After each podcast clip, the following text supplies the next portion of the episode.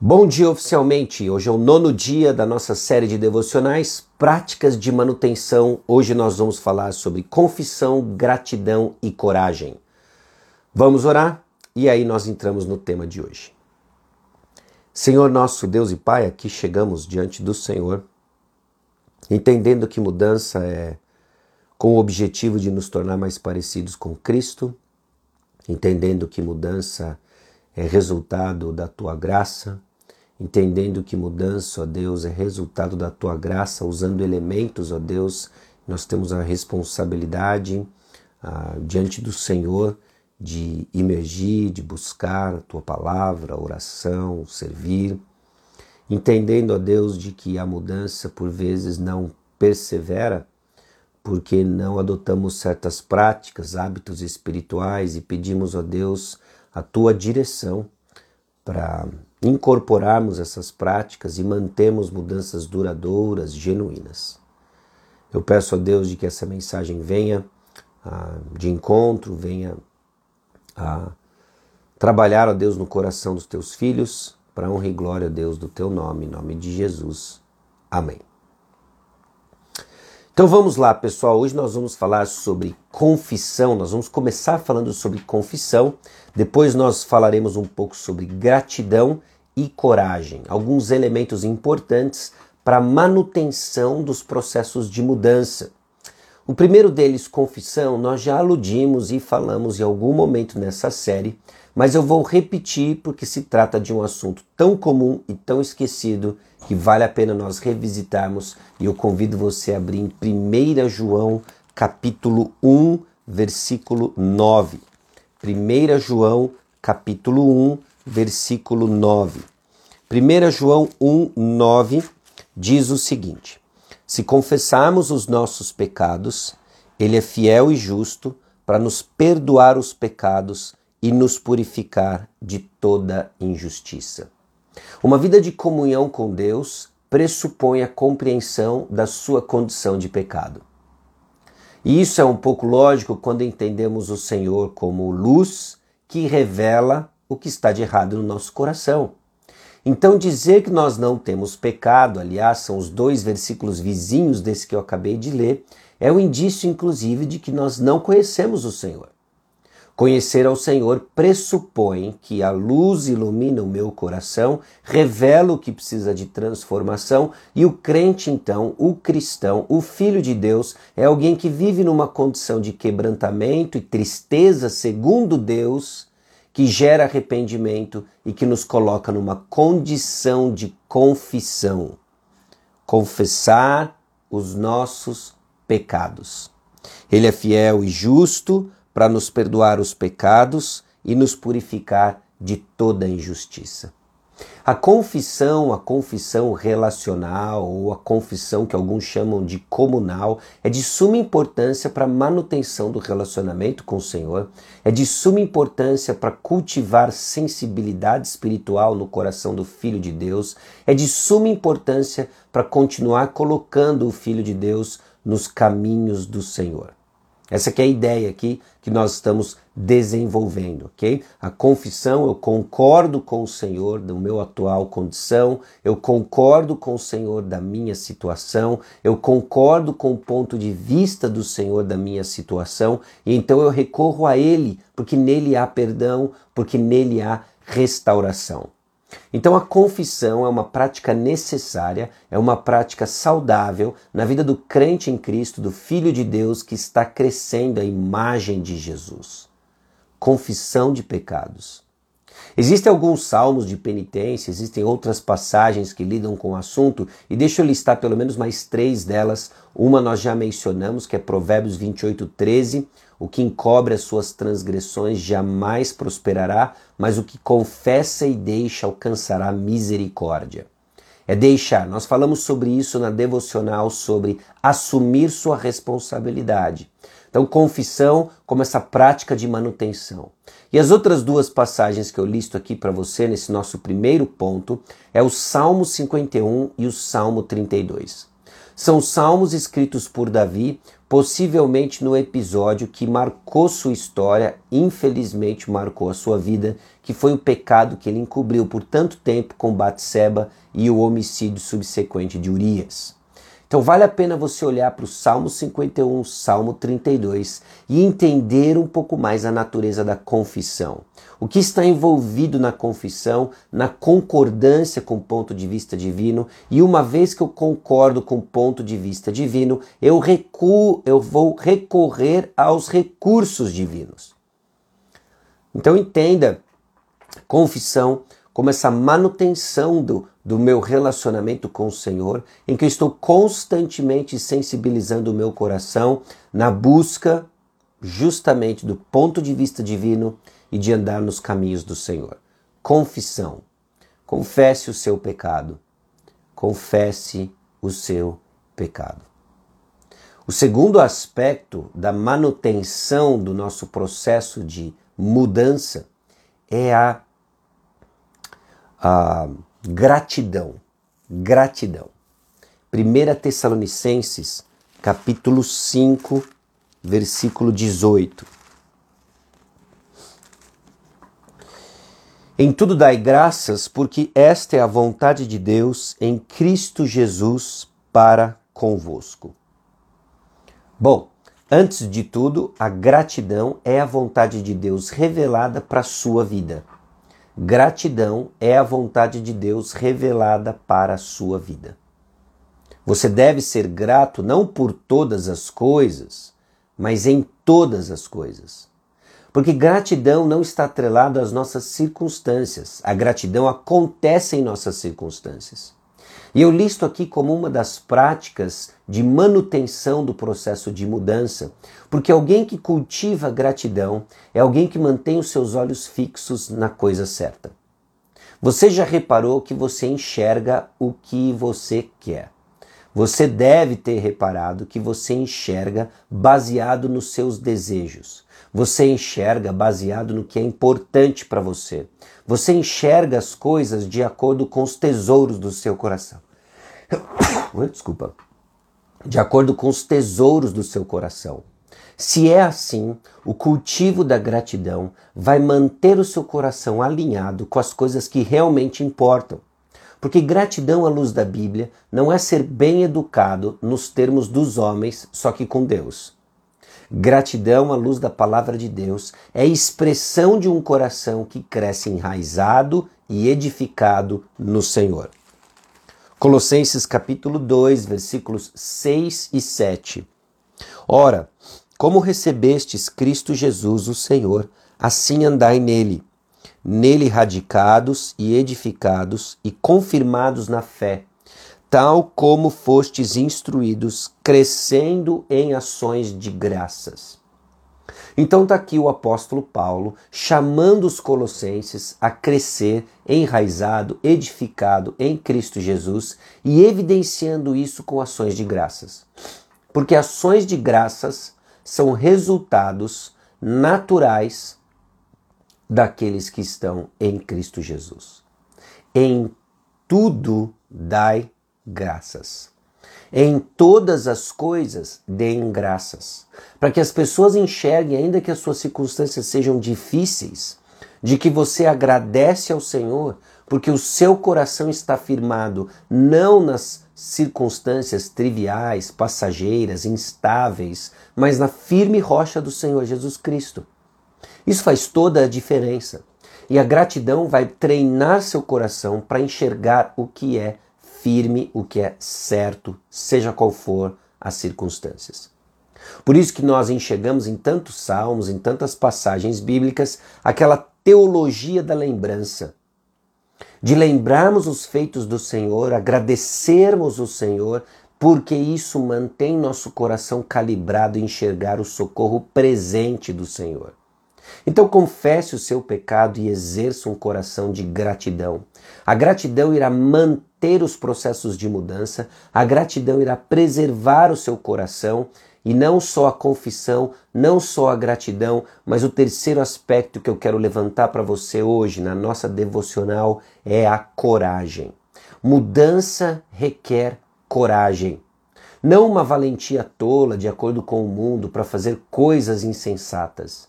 Mas nós estamos falando de uma coragem para olharmos a palavra de Deus, uma coragem para encararmos a, a, palavra de Deus e pagarmos o preço necessário para fazer a vontade de Deus.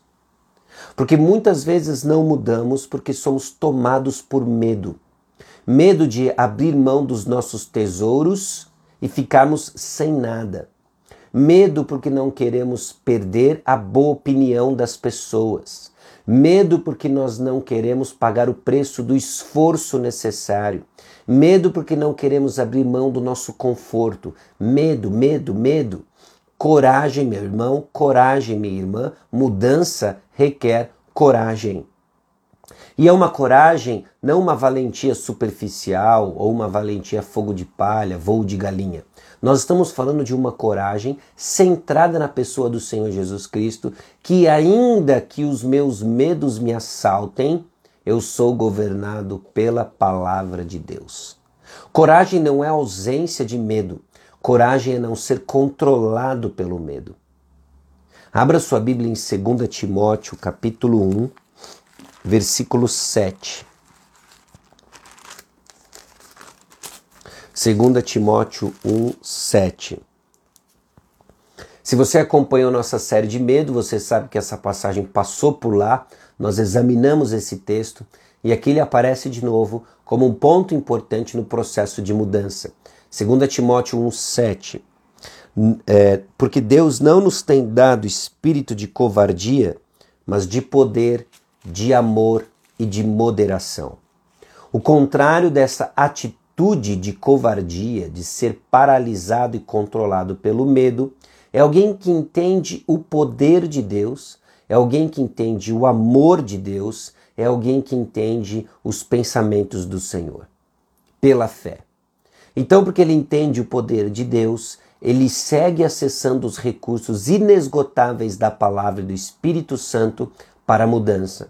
Porque ele entende o amor de Deus, ele não vive centrado em si mesmo, mas ele vive para amar o Senhor e amar o próximo.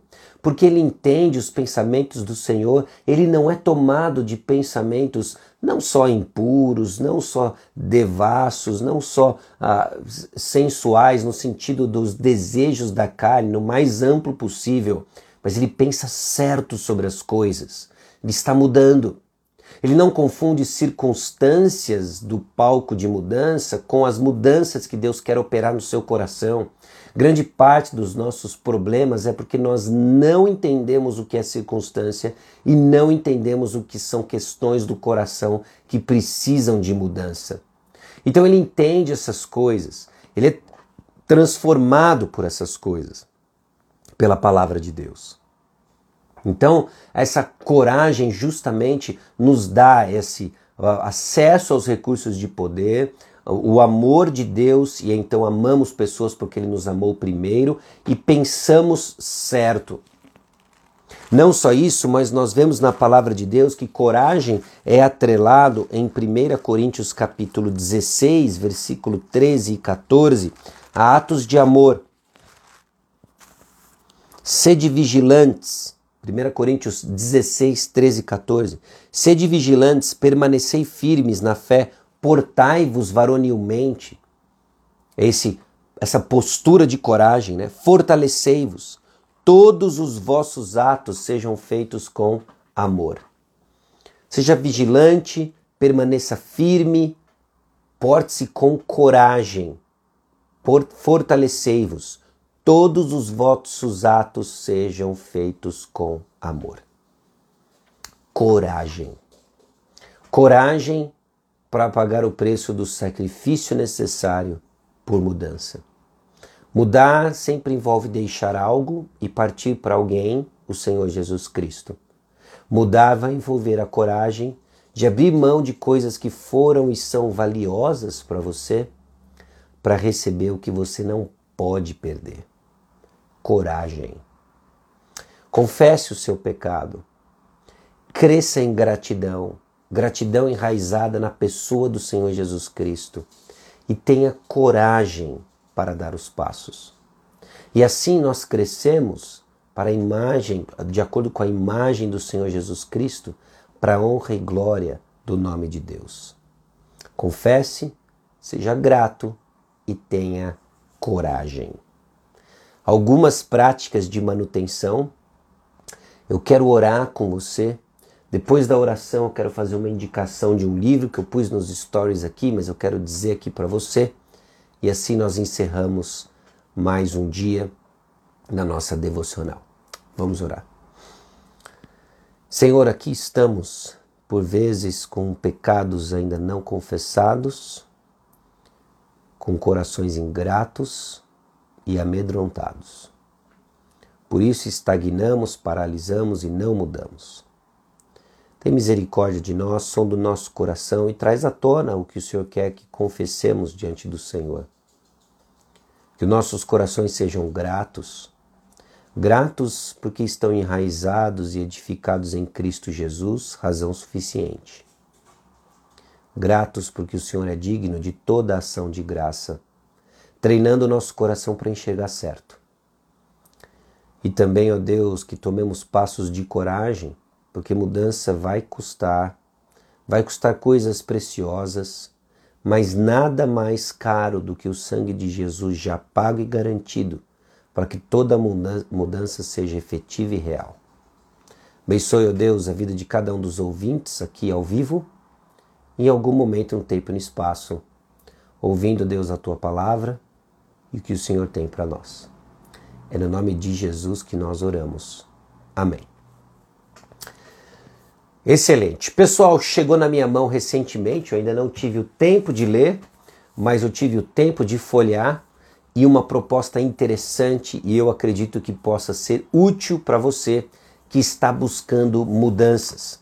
Este livro aqui, Hábitos Espirituais, Prazer em Jesus pela Graça Diária, do David Mattis, que saiu pela editora Fiel.